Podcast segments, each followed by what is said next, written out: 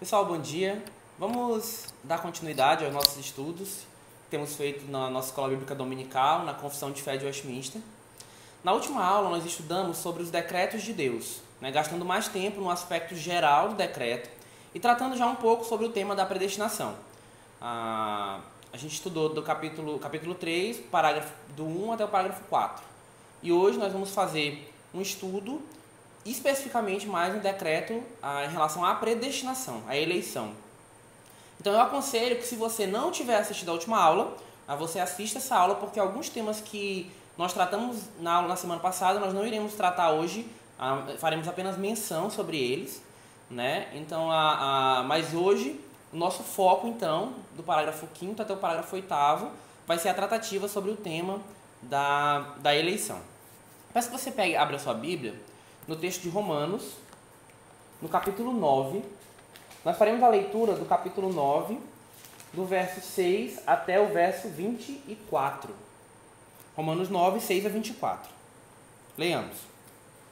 E não pensemos que a palavra de Deus haja falhado, porque nem todos os de Israel são de fato israelitas. Nem por serem descendentes de Abraão são todos os seus, são todos seus filhos. Mas em Isaac será chamada a tua descendência. Isto é, estes filhos de Deus não são propriamente os da carne, mas devem ser considerados como descendência os filhos da promessa. Porque a palavra da promessa é esta: Por este tempo virei e Sara terá um filho. E não ela somente, mas também Rebeca, ao conceber de um só Isaac, nosso pai. E ainda não eram gêmeos nascidos, nem tinham praticado bem ou mal, para que o propósito de Deus quanto à eleição prevalecesse, não por obras, mas por aquele que chama. Já fora dito a ela: O mais velho será servo do mais novo, mais moço. Como está escrito: Amei Jacó, porém me aborreci de Esaú. Que diremos, pois? A injustiça da parte de Deus? De modo nenhum.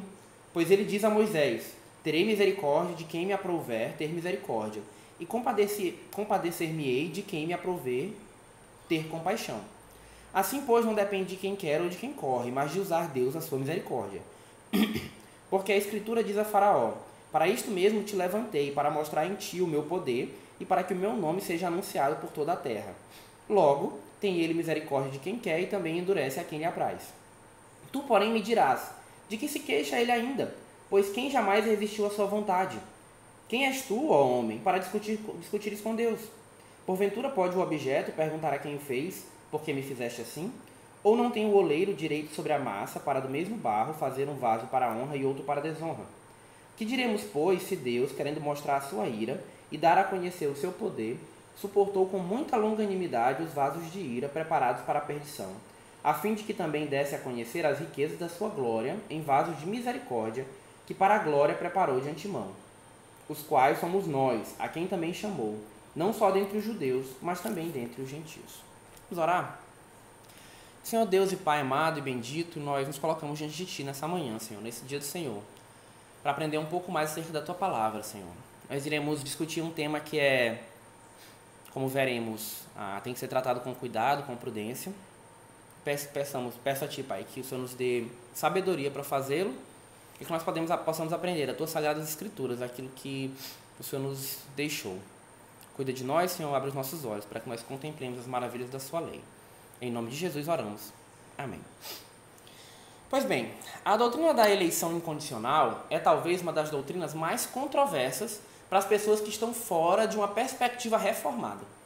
Ah, entretanto, como nós veremos, a Bíblia trata largamente sobre ela, de tal maneira que nós não podemos a ignorar sem que haja prejuízo. Então, nesse sentido, o François Torretini, na, a, a, no seu compêndio, ele diz o seguinte: a predestinação é uma das principais doutrinas evangélicas e que constituem os fundamentos da fé. Não pode ser ignorada sem grave injúria à igreja e aos crentes, pois ela é a fonte de nossa gratidão a Deus, a raiz da humildade, o fundamento e muito sólida âncora da confiança em todas as tentações o esteio da mais doce consolação e muito poderoso aguilhão, a piedade e a santidade. Turretini, então, nessa frase, ela, ele lista cinco benefícios da doutrina da predestinação que eu espero que nós consigamos visualizar ao longo do estudo de hoje. Ah, ele mostra para a gente como a doutrina da predestinação nos leva a sermos mais gratos a Deus, como ela nos torna mais humildes, como ela nos faz caminhar confiante diante de todas as dificuldades da vida e tentações ao pecado. A doutrina da predestinação também nos consola e nos incentiva a uma vida de piedade e de santidade pessoal. Então a, a nossa meta, uma delas hoje, além de explicar o que é, desculpa, o que é a doutrina da, da predestinação, a, é a gente poder perceber como ela faz tudo isso que o Turretini menciona. Então, para isso, nós iremos entrar na Confissão de Fé de Westminster. Eu peço que você a, a, tenha acesso a ela, tenha ela em mãos, para que possa acompanhar a leitura e também o desenvolvimento do argumento em torno do, desse do parágrafo, do quinto até o parágrafo oitavo. Ela tem na sua Bíblia de Genebra no final, tem na internet também disponível. Então, se você puder, abra a sua Confissão de Fé no parágrafo terceiro, no capítulo terceiro, parágrafo quinto. Lá diz o seguinte: Segundo o seu eterno e imutável propósito, e segundo o santo conselho e beneplácito de sua vontade, antes que fosse o mundo criado, Deus escolheu em Cristo, para a glória eterna, os homens que são predestinados para a vida. Para o louvor da sua gloriosa graça, ele os escolheu de sua mera e livre graça e amor, e não por previsão de fé ou de obras e perseverança nelas, ou de qualquer outra coisa na criatura que a isso o movesse como condição ou causa. Então, para entendermos melhor a doutrina da eleição incondicional, né, que é o nome que geralmente é dado a ela, né, um dos cinco pontos do calvinismo, a eleição incondicional, ah, nós buscaremos responder nessa primeira parte da aula, que vai ser, eu acho, quase metade da aula, ou um pouco mais, ah, nós vamos buscar responder nessa primeira parte da aula três questionamentos. O primeiro desses questionamentos é: o que significa Deus eleger? Então, nisso, nós vamos discutir o ato divino da eleição. O segundo questionamento é por que Deus elege? Qual que é a motivação por detrás do ato divino? E o terceiro questionamento é para que Deus elege? Qual é o fim? Qual é a finalidade da eleição? Então a gente começa apresentando um breve conceito de eleição incondicional que você acha na teologia sistemática do Berkoff. Lá ele diz que a eleição é o ato eterno de Deus pelo qual ele, em seu soberano beneplácito, e sem levar em conta nenhum mérito previsto nos homens, escolhe um certo número deles para receber a graça especial e a salvação eterna. Então, a, a eleição é um ato eterno né, de Deus. É um ato através do qual ele escolheu um certo número de indivíduos para receber a salvação eterna. A ideia básica por detrás da doutrina da eleição é que antes que houvesse mundo, antes que, antes que qualquer coisa além do próprio Deus existisse, antes que ele criasse todas as coisas, Deus ele elegeu um povo para si. Isso dentro daquele decreto todo abrangente que nós estudamos na última aula. Ele elegeu então um povo para ser chamado pelo seu nome, um povo para ser o povo santo. Então, por um ato soberano e eterno de Deus, um certo número de indivíduos específicos, né? Como nós vimos, não uma massa, mas um certo número de indivíduos específicos, pessoas, foram escolhidas para serem salvas. A CFW, né, a Confissão de Fé, como a gente leu, ela diz, né? Antes que o mundo fosse criado, Deus escolheu em Cristo para a glória eterna os homens que são predestinados para a vida. Isso tem base bíblica? Tem, como nós já vimos alguns textos semana passada, nós vamos ver outros hoje.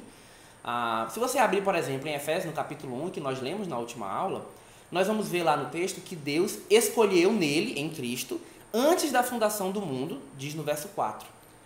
Lá em, em, também em Efésios capítulo 1, no verso 5, diz que Deus nos predestinou para ele, para a adoção de filhos. No verso 11 diz que nós fomos predestinados nele, em quem fomos feitos, feitos herança.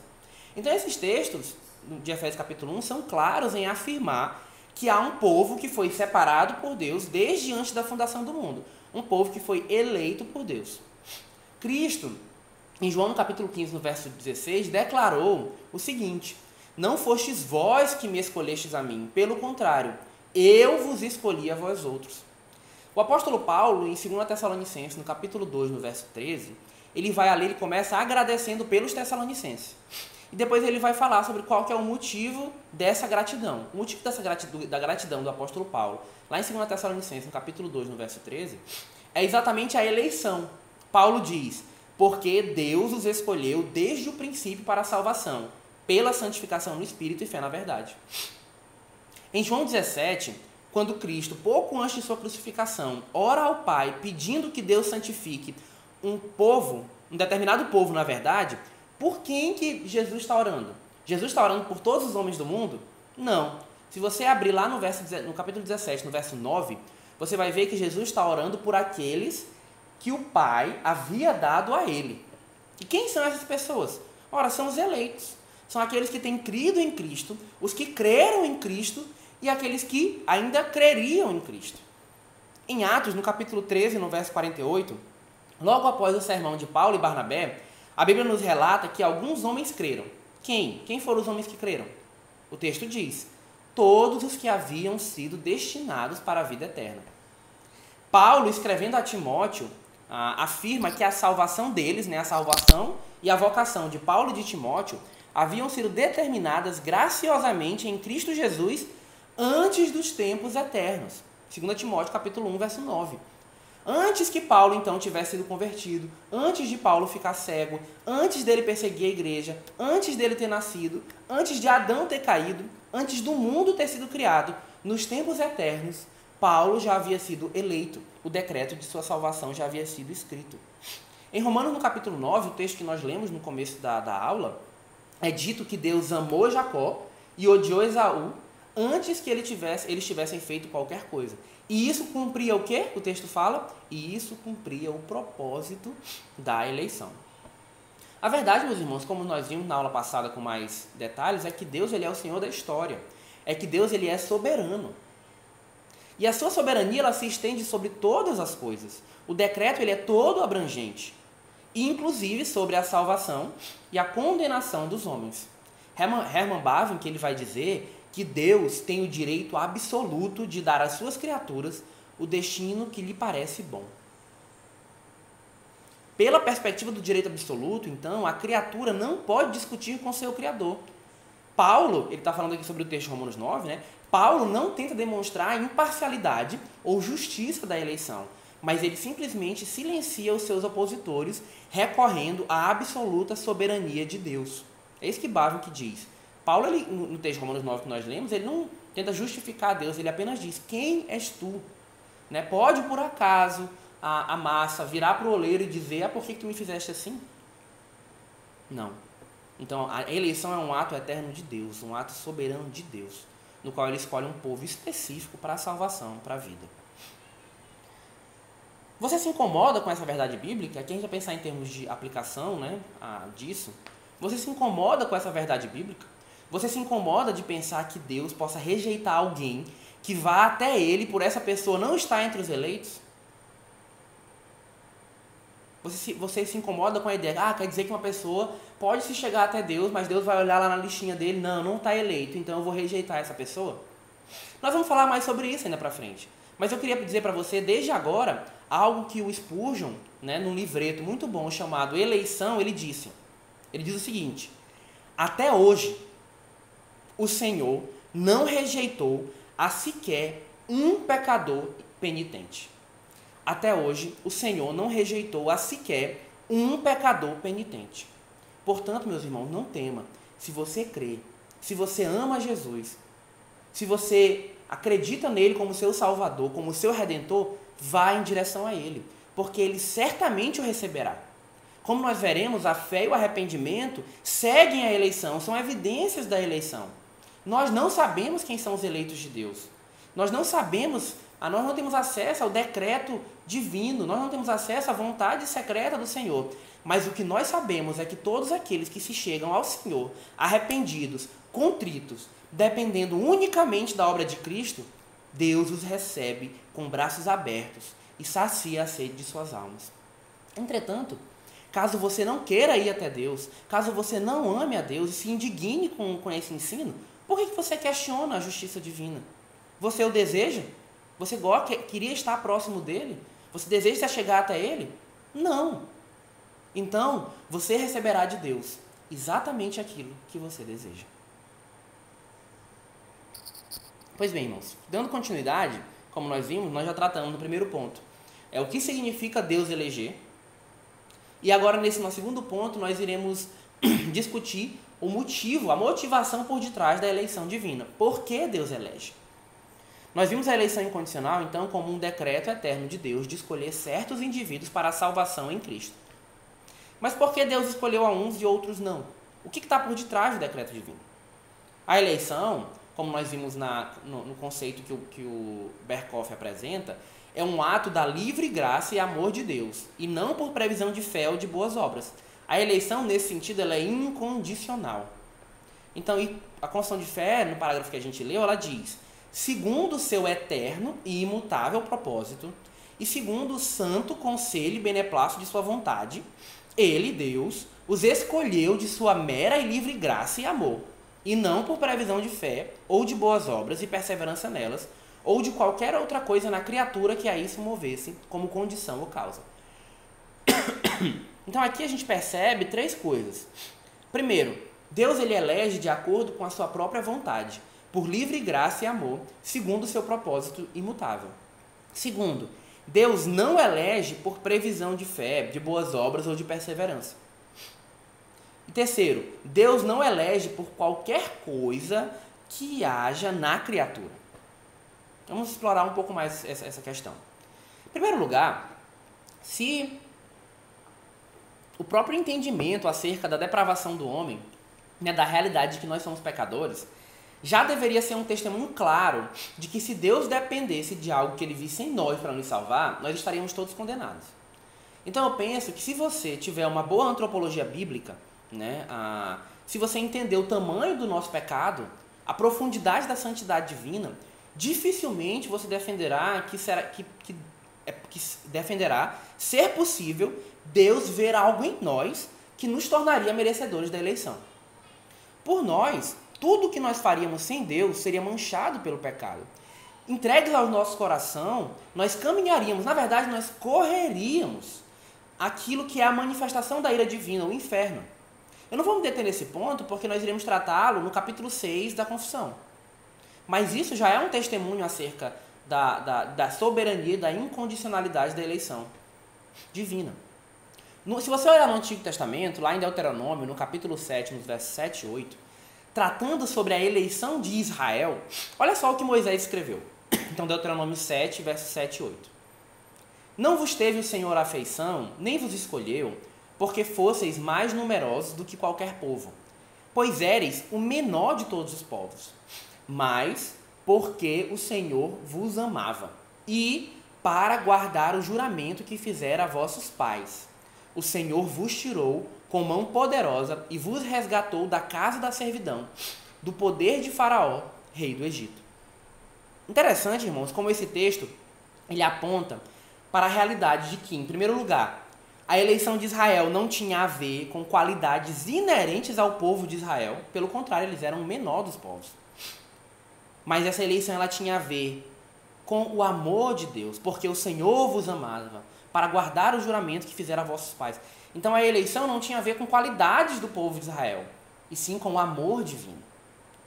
E a segunda coisa que esse texto mostra é que esse amor de Deus, ele é visto no meio de uma linguagem pactual. Ele é um amor pactual, né, para guardar o juramento que fizeram a vossos pais. Ora, qual foi o juramento feito aos pais de Israel? Foi a aliança com Abraão, pela qual Deus amou Abraão e se comprometeu a, por si, por si mesmo, cumprir a promessa que de Abraão viria um grande povo.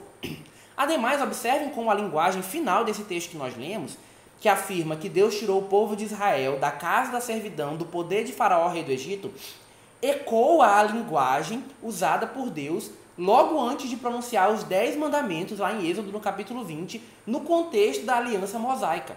Né? Então, lá em Êxodo, no capítulo 20, antes dos Dez Mandamentos, no contexto da aliança mosaica, Deus diz: Eu sou o Senhor teu Deus, que te tirei da terra do Egito, da casa da servidão.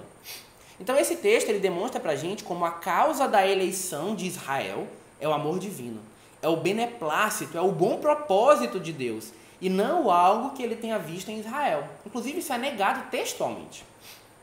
Então no texto de Efésios, no capítulo 1, verso 3 a 14, também, que nós vimos na aula passada, Sempre após a noção de que nós fomos eleitos, nos é apontado que nós fomos eleitos para sermos santos e irrepreensíveis, verso 4. Para a adoção de filhos, verso 5. Para louvor da glória de sua graça, verso 6. Como falar em graça em favor não merecido se nós considerássemos que a nossa eleição ela é condicional, que ela é dependente de nossas ações? Além disso, como a gente viu nesses textos, a eleição precede a vida de santidade. As boas obras seguem. Como Paulo testemunha em Efésios no capítulo 2, no verso 8 até o 10. No verso 8 ele começa dizendo, porque pela graça sois salvos por meio da fé, isso não vem de vós, é dom de Deus, não por obras para que ninguém se glorie. Pois somos feitura deles, dele, criados em Cristo Jesus para as boas obras, as quais Deus de antemão preparou para que andássemos nela.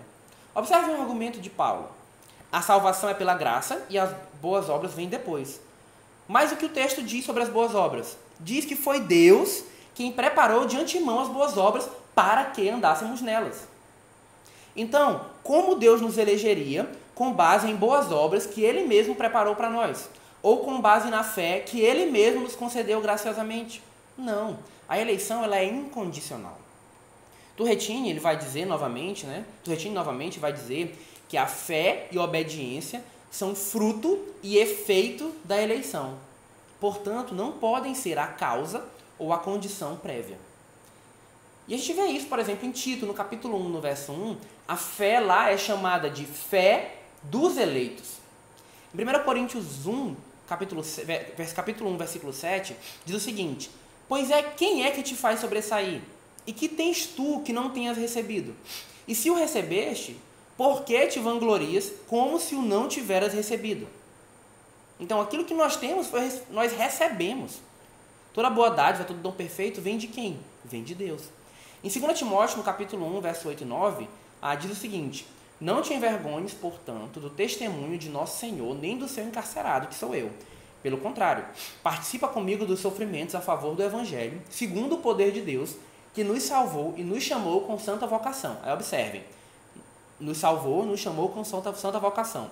Não segundo as nossas obras, mas conforme a sua própria determinação e graça, que nos foi dada em Cristo Jesus, antes dos tempos eternos. Então, Santo Agostinho, ele vai dizer, é, é aquele citação no Turrentini, ele diz o seguinte, que nós somos, são eleitos para que possam crer. Pois, se fossem eleitos por essa razão, visto que, creram, certamente eles o teriam elegido por terem crido nele, de modo que teriam merecido ser eleitos. Mesmo Romanos, no capítulo 8, no verso 29, um texto que nós vamos discutir daqui a pouco, que diz que, Deus, que os que Deus de antemão conheceu foram predestinados para serem conformes à imagem de seu filho, ah, a gente percebe, eles foram predestinados para serem conformes à imagem de seu filho. Então, isso vai, vai mostrar para a gente que Deus não tinha em mente antecipadamente que eles seriam imagem de seu filho, e aí, com base nisso, elegeu. Pelo contrário, ele elegeu para que os santos pudessem ser conformados à imagem de Cristo. Então, nós não sabemos o motivo em si de termos sido eleitos. O que nós sabemos é aquilo que Deus nos revelou. E em Efésios, no capítulo 1, verso 5, é nos revelado que nós somos eleitos segundo o beneplácito da vontade de Deus. Nós fomos salvos pela livre e amorosa vontade divina, pela graça divina. Calvino, nas suas institutas, ele fala que Paulo coloca o beneplácito de Deus em oposição a todos os méritos que se possa mencionar. Porque onde quer que reine o beneplácito de Deus, nenhuma obra entra em consideração. Não é exatamente esse o argumento de Paulo em Romanos no capítulo 9, quando ele fala sobre a eleição de Isaú e de Jacó. Lá ele não afirma que não eram gêmeos ainda nascidos, nem tinham praticado bem ou mal, para que o propósito de Deus quanto à eleição prevalecesse, não por obras, mas por aquele que chama. Já fora dito a Rebeca: o mais velho será servo do mais moço, como está escrito: Amei a Jacó, porém me aborreci de Esaú. E no verso 16 do capítulo 9 também que diz: Assim, pois, não depende de quem quer ou de quem corre, mas de, Deus, de, Deus, de usar Deus sua misericórdia. Então o texto ele diz: Amei Jacó. Por quê? Por algo que ele tenha feito? Não. Foi um amor antes que ele tivesse feito qualquer coisa. É um amor que não encontra no homem condição. A eleição, então, ela é o transbordar do amor de Deus sobre o seu povo. Ela é um ato amoroso de Deus, é um ato gracioso de Deus. O povo escolhido de Deus é o povo amado por Deus. E esse amor não é situacional, não é um amor que depende das circunstâncias, mas é um amor eterno. É um amor que tem fundamento unicamente na vontade de Deus, que é imutável, que é boa, perfeita e agradável. Ora, mas em 1 Pedro, no capítulo 1, verso 2, diz que nós fomos eleitos segundo a presciência de Deus, Pai. E em Romanos, no capítulo 8, 29, diz que aqueles que de antemão conheceu, também os predestinou. Então, o que significa aqui presciência e conhecer de antemão? Não significa que a eleição teria sido decorrente de algo que Deus viu no futuro, que ele previu. Nesse, nesse ponto, nós falamos como o apóstolo Paulo, de modo nenhum. A presciência ou conhecer de antemão nesses textos não quer dizer que Deus previu, que Deus olhou no futuro, que alguns homens seriam bons e eles creriam, fazendo assim com que Deus elegesse esses homens. Então, o argumento seria de que Deus olhou que esses homens teriam fé, teriam boas obras, perseverariam, e aí ele elegeu a esses homens. Só que isso, como a gente viu, não, não, não, não condiz com o relato bíblico. Ora, poderia algum homem caído crer por si nó, por si, por si nó, crer por si só? Nós vimos que não.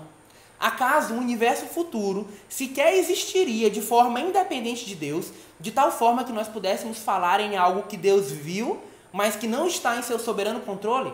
Também não. Não já ficou claro pelos outros textos que nós mencionamos e lemos que foi o amor de Deus, seu propósito soberano e sua vontade absoluta que fez com que ele firmasse aliança com seu povo? Eu penso que sim. Então, o que significa presciência nesses textos? A Bíblia de Genebra ela nos ajuda a esclarecer quando ela diz o seguinte: a presciência aqui é quanto a pessoas, não quanto aos acontecimentos. Ela implica o amor de Deus antes de todos os tempos. Herman Bavinck, em sua dogmática reformada, diz que a presciência aqui ela não é um pré-conhecimento vazio, mas um prazer ativo divino. O Turretini, no, no, seu, na, no seu compêndio, vai explicar que a presciência ela está em relação com a vontade divina, não meramente com seu intelecto, e deve ser entendida como um amor prático de Deus relacionado com o seu decreto de salvar pessoas em particular. Deus ele elegeu aqueles que de antemão conheceu. E conhecer aqui, então, não tem o sentido que nós atribuímos geralmente, né, de, que muitos atribuem, de ver o futuro.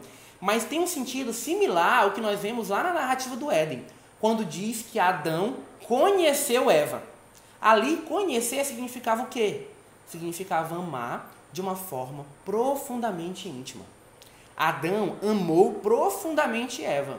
Do mesmo modo, Deus conheceu o seu povo. Deus amou profundamente aqueles que elegeu desde a eternidade. Então, em um certo sentido, esse texto, Romanos 8, capítulo 29, ele ecoa aquilo que está em Deuteronômio, capítulo 31, verso 3. Com amor eterno eu te amei, e com benignidade te atraí. Te atraí. Com amor eterno te amei, por isso, com benignidade te atraí. Novamente, a eleição ela se revela nesse texto como transbordar do amor da Trindade sobre o seu povo, não por obras, para que ninguém se glorie. Nós gastamos bastante tempo nesse ponto por ser muito importante nós percebermos a eleição como uma obra exclusiva da vontade e do amor divino. Isso é importante para que nós cresçamos no conhecimento de quem Deus é. Chad Van Dixhoorn, ele vai dizer na sua obra que todas essas noções, né, a noção de que haveria algo no homem a motivar a eleição divina, todas essas noções precisam ser desconstruídas antes que nós possamos avançar na escola da graça. Não há nenhuma causa humana que mova a Deus em favor da nossa salvação. A gente pode fazer algumas aplicações aqui. A gente precisa, a partir disso que foi dito, a gente precisa lembrar que nós não devemos confiar na nossa própria justiça para que assim a gente possa se relacionar com Deus. Nós devemos nos chegar até Deus, né, como Schaeffer dizia, com as mãos vazias da fé, não com as nossas boas obras, não com nossos méritos pessoais, porque não foi isso que fez com que ele nos amasse. Mas nós devemos nos achegar a Deus unicamente pela obra e pelos méritos de Cristo. Não espere então que o amor de Deus seja condicionado à sua obediência. Ele não é. Até porque, se ele fosse, quão miseráveis homens nós seríamos? Nós seríamos miseráveis. Porque quantas vezes as nossas obras demonstram que a gente tem amado a outro e não a Deus? Deus ele nos amou desde a eternidade. Nada que você faça mudará isso. E como nós veremos, a eleição não deve conduzir a uma vida passiva, mas ela deve conduzir sim a um coração que descansa nos imutáveis propósitos de Deus. Então a primeira pergunta que nós vimos, né, o que significa Deus eleger? Falamos sobre o ato soberano de Deus da eleição. Por que Deus elege, né? Unicamente pela sua vontade, pelo seu desejo, pelo seu beneplácito, pelo seu amor. E para a gente concluir essa primeira parte, ah, nós vamos falar agora sobre a finalidade do ato divino, ou para que Deus elege. A confissão de fé vai dizer que Deus escolheu em Cristo para a glória eterna os homens que são destinados para a vida, para o louvor da sua gloriosa graça, ele os escolheu. Então aqui a gente percebe três propósitos divinos. O primeiro deles, a glória divina. O segundo deles, a vida humana, né, ou a salvação dos homens. E o terceiro deles, a glória humana. Então, a glória de Deus é o supremo propósito da graça da eleição. Na verdade, todas as coisas foram feitas para a glória divina. O fim principal do homem é exatamente glorificar a Deus e ter prazer nele. Tudo aquilo que a gente faz e deve fazer tem que ser para a glória de Deus. Tudo aquilo que Deus fez é primeiramente para a sua glória também. O apóstolo Paulo, né, após escrever sobre a eleição e responder as principais objeções que se levantavam contra ela, lá no Romanos capítulo 9, explica o propósito, a finalidade principal dessa eleição. Deus ele escolheu alguns homens a fim de que também desse a conhecer as riquezas da sua glória em vasos de misericórdia, que para a glória, observe o terceiro propósito, que para a glória preparou de antemão. Então nós fomos eleitos para a glória de Deus e para desfrutarmos da glória de Deus. A demonstração da misericórdia, da graça, da bondade, do amor de Deus, primeiramente serve ao propósito de glorificar o próprio Deus. É o nome dele que deve ser exaltado. É ele que deve ser considerado como o maior, o mais belo, o único que em si mesmo é plenamente justo e santo. É diante dele que todos os eleitos devem se humilhar, devem se prostrar. Ele deve ser o mais exaltado, o nome dele está acima de todos os nomes. Foi ele que nos elegeu, foi ele que nos amou, foi ele que mandou seu filho amado Jesus Cristo para sofrer em nosso lugar toda a ira que nós merecíamos. Não fosse Cristo ter vivido a vida perfeita, ter morrido na cruz, ter tomado sobre si o nosso pecado e nos dado a sua justiça, não fosse isso, não fosse termos sido eleitos de forma graciosa e incondicional, o que nós teríamos? Quem nós seríamos? Nós seríamos filhos da ira estaríamos condenados à eternidade de sofrimento e dor. Ao invés disso, nós fomos chamados de povo, amados do Pai. Além disso, nós também fomos eleitos, em relação com isso, né, nós somos eleitos para receber a graça especial, a salvação. Sendo pecadores, nós merecemos ser condenados pelo Santo Deus, porque o salário do pecado é a morte. É o que diz em Romanos, 6, é, Romanos capítulo 6, verso 23. Mas nesse mesmo versículo continua afirmando que o dom gratuito de Deus é a vida eterna em Cristo Jesus, nosso Senhor. Então a nossa salvação é um dos propósitos da eleição. E é essa salvação que redundará também em glória para nós, na nossa glorificação. Então o Chad Van Dijk ele vai dizer: tudo isso não é feito somente para a glória de Deus, mas para a nossa glória também. Aí ele vai citar Romanos 8,30. E aos que predestinou, a esses também chamou, e aos que chamou, a esses também justificou. E aos que justificou, a esses também glorificou. Deus já tinha nossa coroa em vista, muito antes de nossa criação. Então a eleição cumpre ao propósito de glorificar a Deus, de salvar os homens e também de levar a nossa glorificação. Então aqui eu queria extrair mais uma aplicação da, dessa verdade da eleição, novamente a partir de uma citação de Charles Spurgeon. Né? Charles Spurgeon, no seu livro Eleição, no seu livreto Eleição, ele diz o seguinte: Aquele que se sente orgulhoso de sua eleição é porque não é um dos eleitos do Senhor. Mas aquele que se sente apequenado debaixo do senso de haver sido escolhido pode acreditar que é um dos eleitos. Tal indivíduo tem toda a razão para acreditar que é um dos escolhidos de Deus, porquanto esse é um dos benditos efeitos da eleição, ou seja, ela ajuda-nos a nos humilharmos na presença de Deus. A glória da eleição, irmãos, ela é de Deus. Nós não devemos andar orgulhosos, pois o que nós, o que nós temos que não nos foi dado graciosamente. Pelo contrário, nós devemos ter uma reação à verdade da eleição similar à reação do salmista no Salmo no capítulo 8. Lá diz: Ó oh Senhor, Senhor nosso, quão magnífico em toda a terra é o teu nome. Quando contemplo o céu, obra dos teus dedos, e a lua e as estrelas que estabelecestes. E aqui a gente poderia dizer: quando contemplo a obra da eleição, o teu amor eterno e a sua consumação no tempo, que é o homem, que dele te lembres, e o filho do homem, que o visites. Fizeste-o, no entanto, por um pouco menor do que Deus, e de glória e honra o coroaste. Então nós devemos reagir à verdade da eleição com alegria e com humildade. Nós devemos ser surpreendidos por nós termos sido, ama sido amados com amor eterno. E isso deve nos levar a nos humilharmos na presença daquele que é o único digno de toda a honra e de toda a glória. A eleição deve nos conduzir à humildade. Por isso é um contrassenso que tantas vezes essa doutrina seja levantada orgulhosamente né, por alguns que pretendem, através dela, humilhar outras pessoas. Essa doutrina, na verdade, ela nos humilha quando nós a compreendemos. Então sigamos, meus irmãos, pro, na, no, no, estudo do parágrafo agora, do parágrafo de número 6. O parágrafo 6 ele diz assim: Assim como Deus destinou os eleitos para a glória, assim também, pelo eterno e muito livre propósito de sua vontade, pré-ordenou todos os meios conducentes a esse fim. Os que, portanto, são eleitos, achando-se caídos em Adão, são remidos por Cristo são eficazmente chamados para a fé em Cristo pelo seu Espírito que opera no tempo devido. São justificados, adotados, santificados e guardados pelo seu poder por meio da fé salvadora. Além dos eleitos, não há nenhum outro que seja remido por Cristo, eficazmente chamado, justificado, adotado, santificado e salvo. Esse parágrafo, então, ele inicia reforçando o fim escatológico né, para o qual Deus destinou a, a, a, os seus eleitos né, que é a glória, a sua glorificação. Nós já falamos um pouco sobre isso. Além disso, nós percebemos nesse parágrafo que há na eleição uma ação trinitária. Né? Então, no decreto da eleição e na sua aplicação no tempo, nós percebemos a trindade agindo. Nós percebemos pelo, pelo, pelo próprio texto de Westminster que Deus, ele, Deus Pai ele é aquele que elege. Então, Efésios no capítulo 1, verso 4, afirma que Deus Pai nos escolheu em Cristo antes da fundação do mundo. Além disso, nós vemos nesse texto que Jesus seria aquele que, no tempo, iria viver, morrer e ressuscitar pelos seus eleitos, para a remissão dos seus eleitos. Nós somos salvos em Cristo, com Cristo e por meio de Cristo.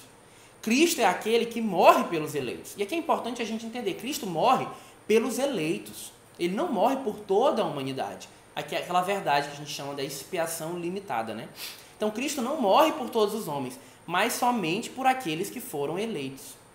A gente vê isso, por exemplo, em Tito, no capítulo 2, nos versos 13 e 14. Após afirmar, né, após Paulo afirmar que ele estava aguardando a bendita esperança e manifestação da glória no, do nosso grande Deus e Salvador Jesus Cristo, ele diz: o qual a si mesmo se deu por nós. Ou seja, não por todos os homens, eleitos e não eleitos, mas por nós, o povo exclusivamente seu, zeloso de boas obras. Em João, no capítulo 10, nos versos 11 e 15, diz, diz, Jesus diz, né? Eu sou o bom pastor. O bom pastor dá a vida pelas ovelhas. E ele diz ainda, né? Eu dou a minha vida pelas ovelhas. Em Efésios, no capítulo 5, no verso 25, quando Paulo vai falar né, para os maridos que eles devem amar suas esposas como Cristo amou a igreja, o que, que ele afirma acerca de, do sacrifício de Cristo? Ele diz que Cristo se entregou pela igreja. E não por todas as pessoas indiscriminadamente. Cristo ele morre em favor dos seus. Ah, então Deus elege Jesus, nós somos salvos em Cristo, com Cristo, por meio de Cristo, e o Espírito Santo opera a fé em nós e nos mantém, nos sustenta no tempo. Ele é, conforme Efésios capítulo 1, verso 13 e 14, o nosso selo. Ele é o penhor da nossa herança. Então a gente percebe nesse parágrafo a ação trinitária na nossa eleição, na nossa salvação. Nossa eleição na eternidade e na aplicação disso no tempo. Tudo isso havia sido decretado. No decreto da eleição está englobado a ação ah, de todas as pessoas da Trindade. Né? Outra coisa que nós aprendemos nesse parágrafo é que Deus ele não só elegeu pessoas para si, mas ele garantiu todos os meios necessários para, a salvação dessas pessoas. Observem sobre o que o parágrafo, o parágrafo ele fala. Né? Ele fala sobre o chamado eficaz, fala sobre a justificação, sobre a adoção, sobre a santificação, sobre a perseverança dos santos.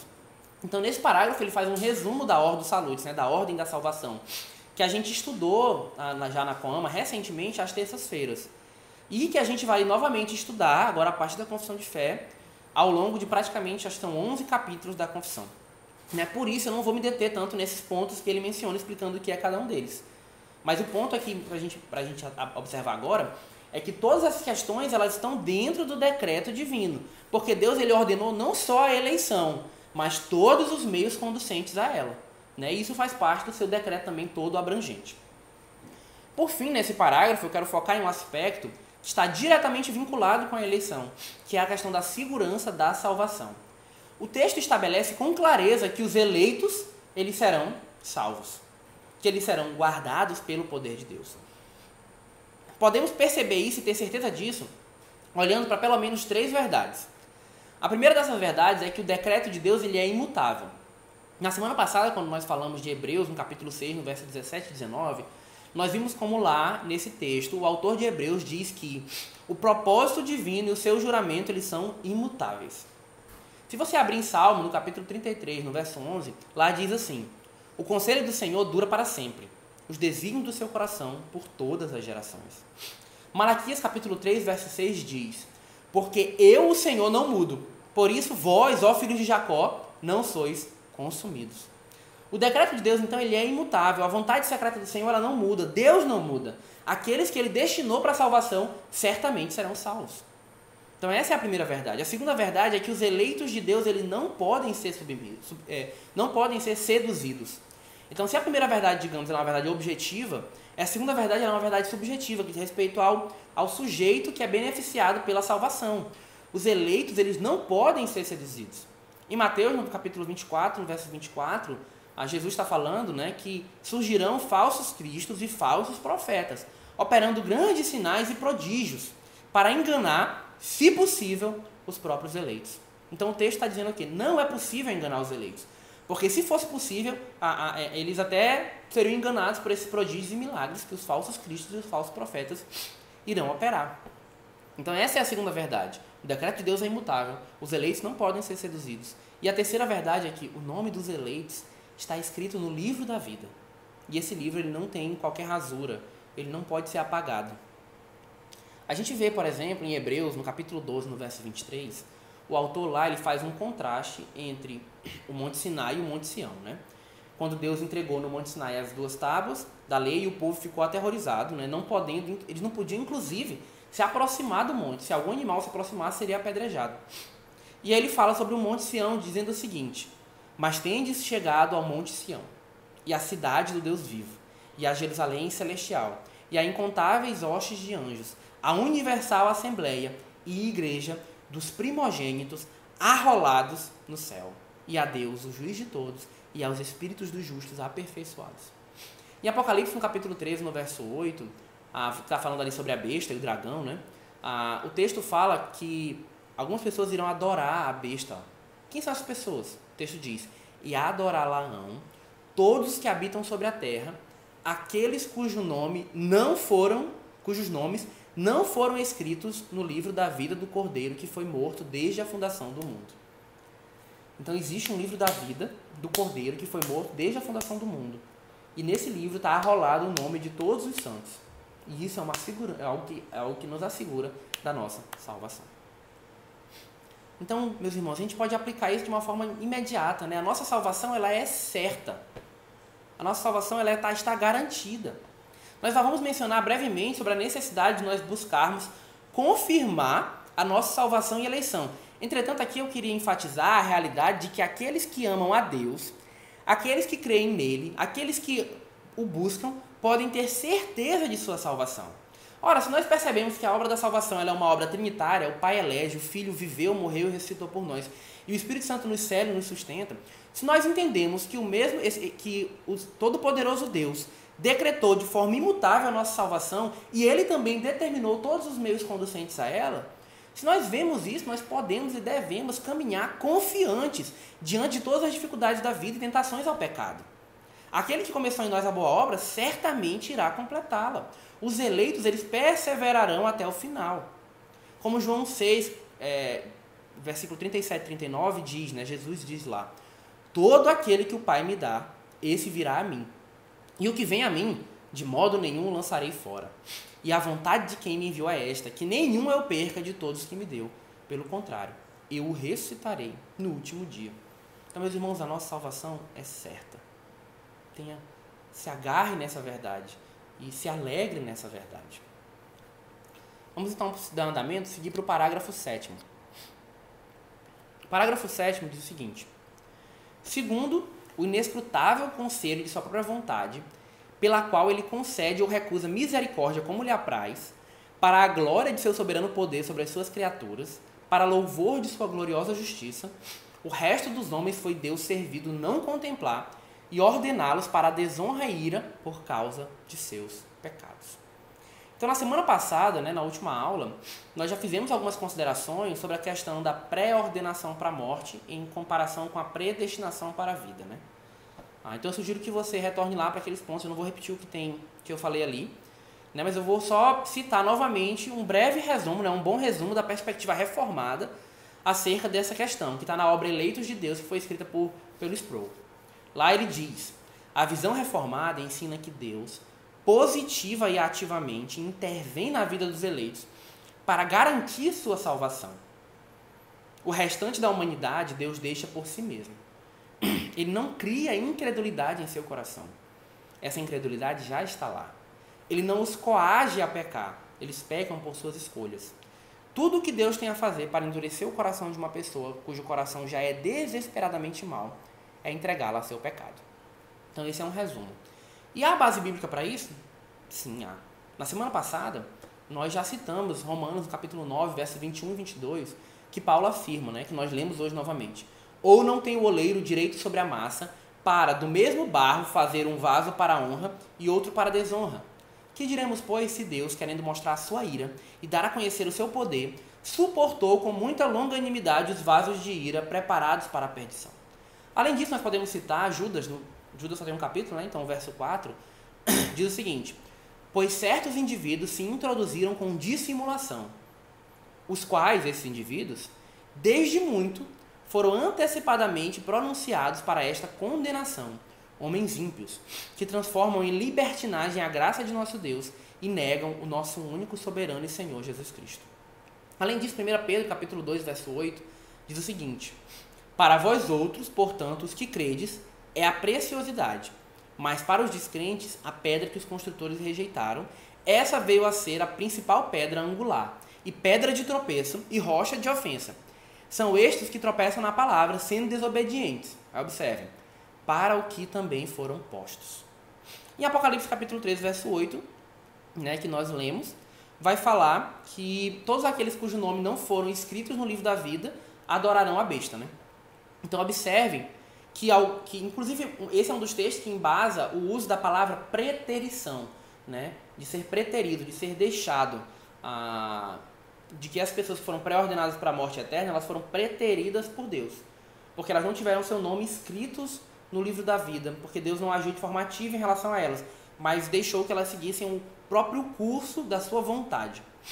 Ah, então, preterição, o, o Fesco, na sua, no seu, seu comentário dos padrões de Westminster, ele vai dizer que é um decreto eterno de Deus, pelo qual ele propõe, dentro de si mesmo, negar aos não eleitos aquele seu amor peculiar, o qual acompanha a eleição, e também negar aquela graça especial que infalivelmente conduz à glória.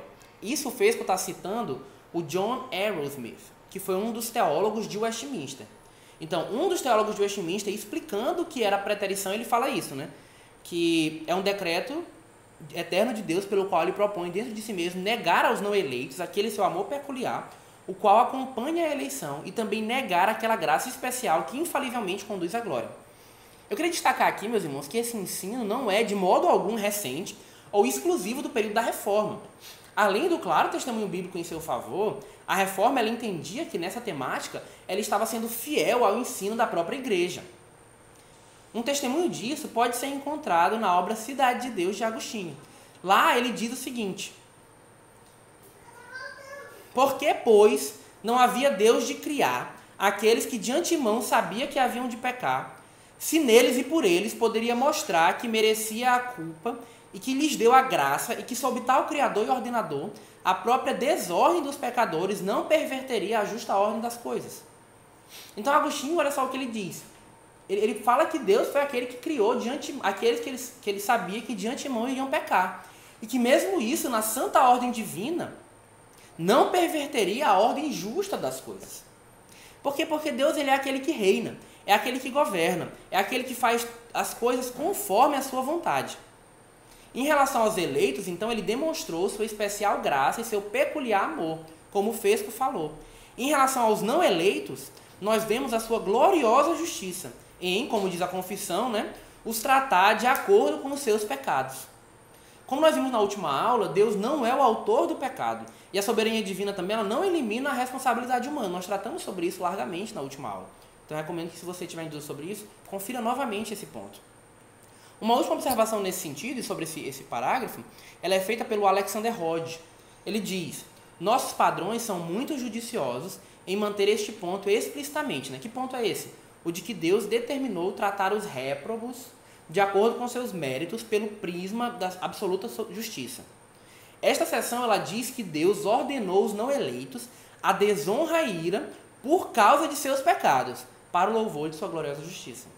Então, até mesmo a condenação dos ímpios, ela é para a glória, a glória de Deus. O parágrafo oitavo, e aqui a gente já caminha para, para, a última, para as últimas observações, né? O parágrafo oitavo, ele diz o seguinte: A doutrina deste alto mistério de predestinação deve ser tratada com especial prudência e cuidado, a fim de que os homens, atendendo à vontade de Deus revelada em Sua palavra, e prestando obediência a ela, possam, pela evidência de sua vocação eficaz, certificar-se de sua eterna eleição. Assim, a todos os que sinceramente obedecem ao Evangelho, esta doutrina traz motivo de louvor, reverência e admiração para com Deus, bem como de humildade, diligência e abundante consolação. Então a predestinação, meus irmãos, ela é uma discussão teológica difícil. Ela é algo que tem que ser tratado com prudência com cuidado. Então, mas entretanto ela é um assunto largamente explorado nas escrituras. Sendo assim, a gente não pode ignorá-lo. Antes, nós devemos abordá-lo. Nós devemos ser zelosos em falar o que a Bíblia fala, mas também nos calar no que ela cala.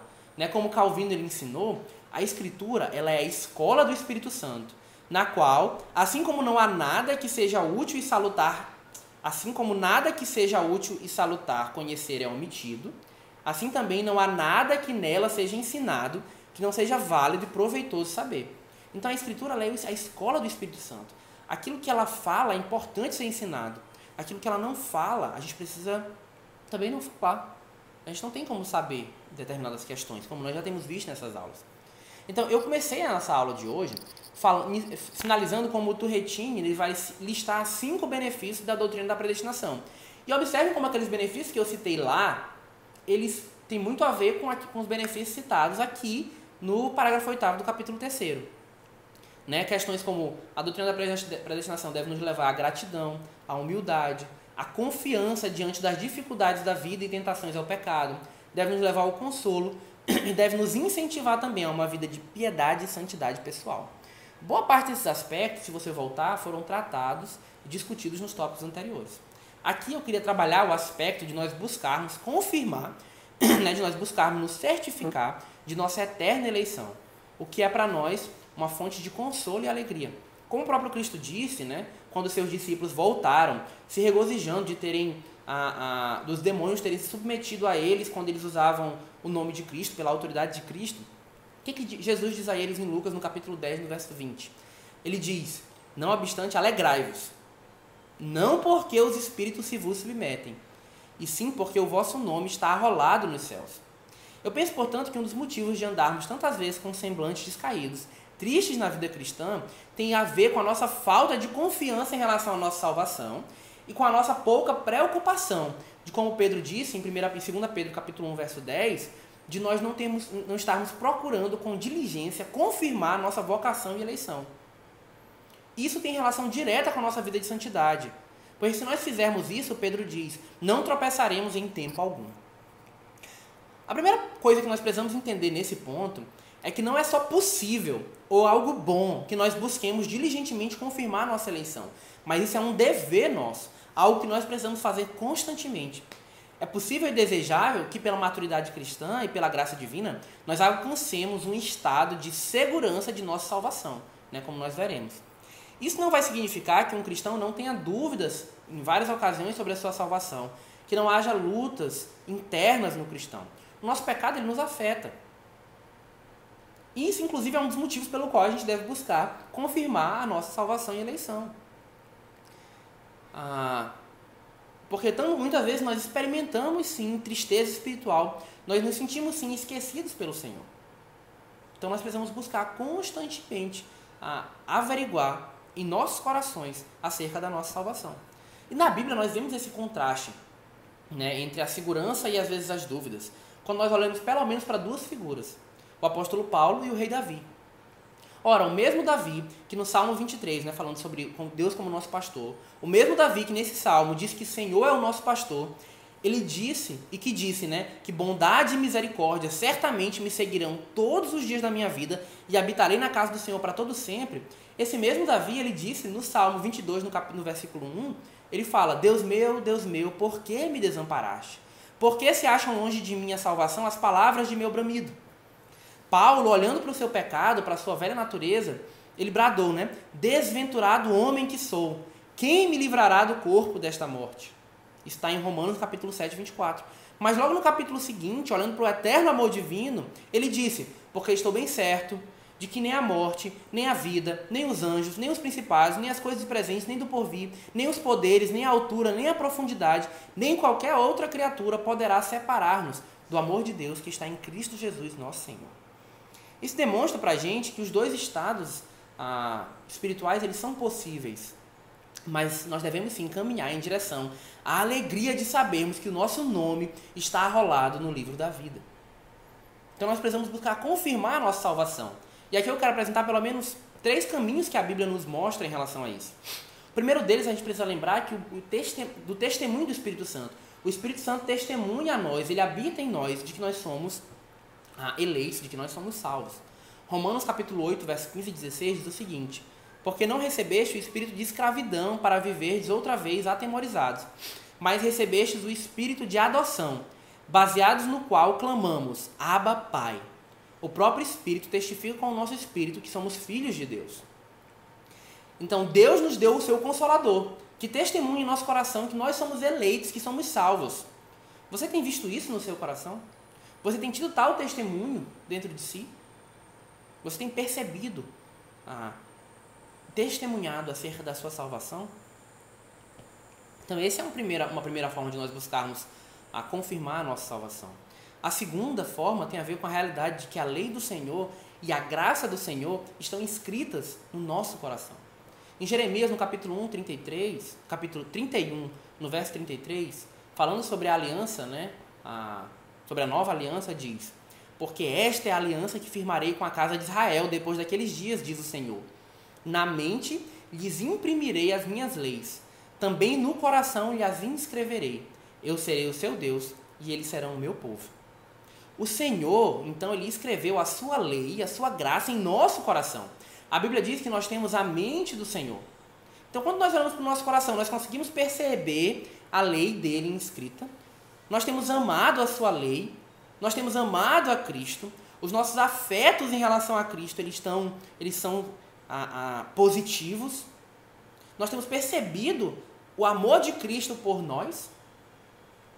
Turretinha, ele tem uma, uma uma frase, né, que eu vou falar agora aqui no seu livro, que eu acho que eu achei fantástica. Esse resumo que ele fala pra gente, relacionando o livro da vida, o livro das escrituras e o livro da consciência. Olha só o que ele diz.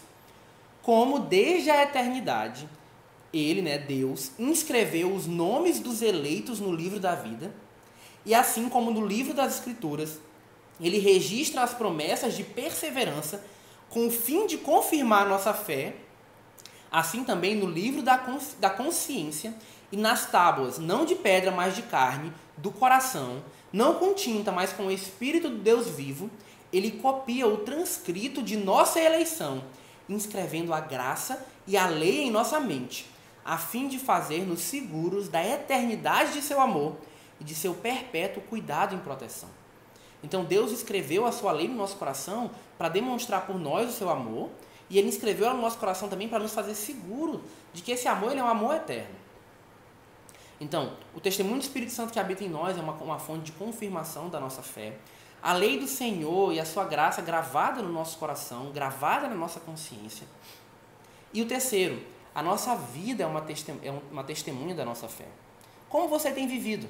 A sua vida prática tem dado frutos? Há testemunho visível da lei e da graça inscrita no seu coração? Ora, um fruto, os frutos de um coração que está em Cristo, eles são visíveis. É Um cristão, ele frutifica. Mateus capítulo 7, no verso 18, diz não pode a árvore boa dar maus frutos, nem a árvore má dar frutos bons. Em 2 Pedro, se você ler, né, a, gente leu, a gente falou sobre 2 Pedro 1,10, que fala sobre nós confirmarmos a nossa vocação e eleição. Mas se você pegar desde o do versículo 5, lá ele vai relacionar várias coisas com isso. Ele vai relacionar a fé com a virtude, com o conhecimento, com o domínio próprio, com a perseverança, com a piedade, com a fraternidade e o amor. E por meio dessas coisas, elas vestindo em nós e em nós aumentando, elas vão fazer com que a gente não seja nem inativo, nem infrutuosos. Então essas coisas, habitando em nós, elas nos farão dar frutos. E após isso que ele vai falar que nós devemos procurar com diligência confirmar nossa vocação e eleição. Então a grande questão aqui, meus irmãos, acerca da confirmação da nossa fé é o que, que o seu casamento ele diz sobre a sua salvação? O que, que a sua vida no trabalho diz sobre a sua salvação? O que, que o seu relacionamento com as pessoas ao seu redor, com a sua família, o que a criação, do, a criação que você dá para os seus filhos diz sobre a sua salvação, o que a forma como você administra os seus bens, o seu dinheiro, a sua riqueza falam sobre a sua salvação. O que a sua vida de oração, a sua leitura da palavra, o seu uso dos meios de graça, o seu zelo em relação às coisas do Senhor. O que, que isso diz sobre a sua vida de salvação? A forma como a gente vive vai demonstrar aquilo que está no nosso coração a forma como a gente enxerga as coisas do mundo, ela, ela é filtrada por aquilo que preenche a nossa, nossa alma. E isso, meus irmãos, não é uma visão legalista. Isso não é uma visão que exalta as obras sobre a graça.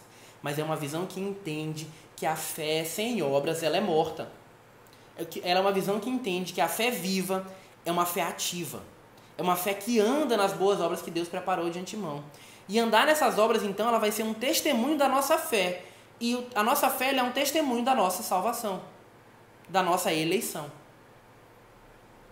Então, a doutrina da eleição, observe como ela incentiva a uma vida de piedade. Ela nos incentiva a viver de modo santo. Ela nos leva a viver de modo puro. Ela nos chama a sondar o nosso coração, a perceber o testemunho do Espírito Santo que habita em nós. Ela nos leva a, a destrinchar analisar cuidadosamente a forma como nós temos vivido, a olhar para o nosso pecado, nos arrependermos dele.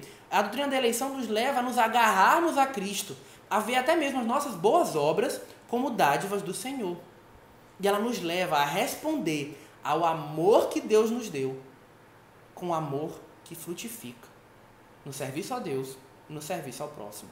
Frutifica ah, de forma vertical e de forma horizontal. E aqui eu queria fazer uma aplicação final, focando exatamente sobre esse aspecto do amor eterno. Você consegue, meu irmão, contemplar quão sublime é esse amor que nos faz responder em amor?